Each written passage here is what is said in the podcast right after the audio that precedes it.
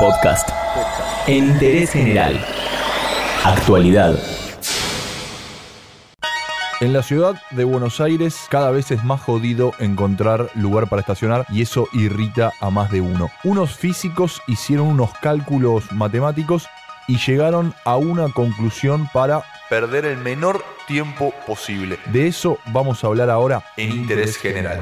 Mira, yo estoy un poco nervioso, así que te pido que por favor me escuches.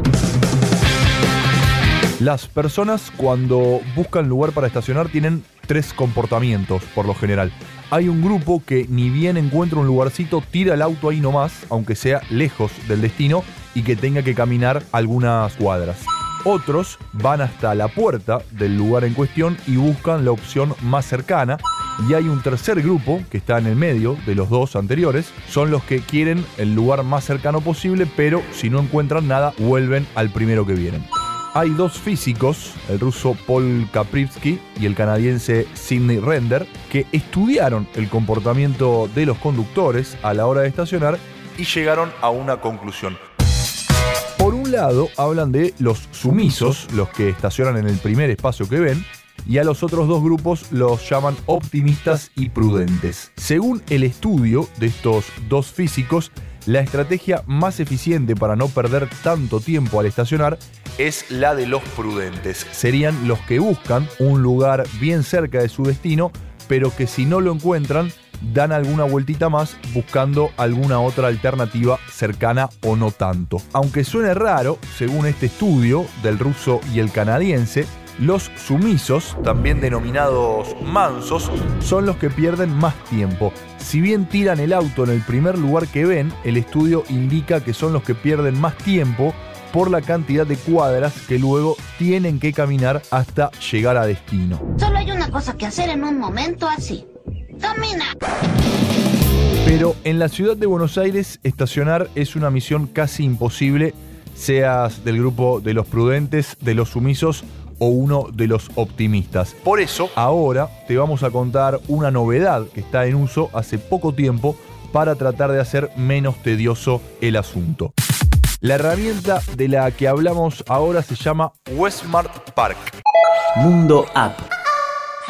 Es una aplicación para el celu que conecta las cocheras libres de hoteles, empresas, desarrolladores inmobiliarios e incluso edificios de departamentos de viviendas con los conductores. Digamos, no te mapea los lugares libres para estacionar en la calle, pero te puede traer alguna solución y bastante barata. Me gusta, me gusta. La empresa básicamente se asocia con estacionamientos que en determinados momentos del día tienen bastante lugar, como por ejemplo pueden ser los supermercados en horario nocturno o algunas empresas de día. Y lo que les ofrece es acercarles clientes.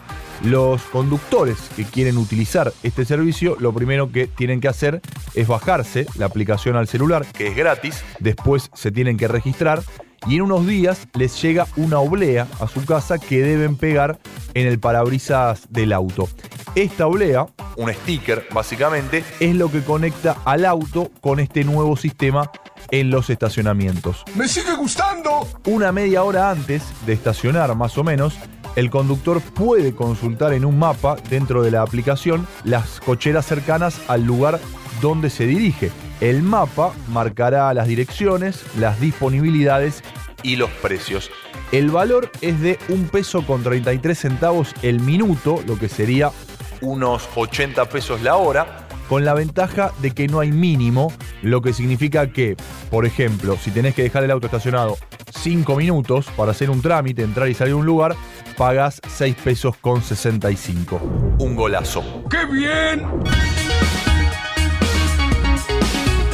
Estacionar en Buenos Aires es un despelote y por eso en Interés General te contamos, aunque sea brevemente, algunas técnicas para perder el menor tiempo posible.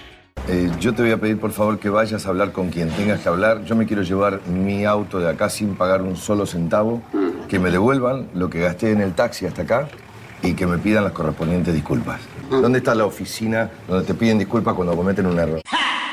Entérate de esto y muchas cosas más y muchas cosas más en interésgeneral.com.ar.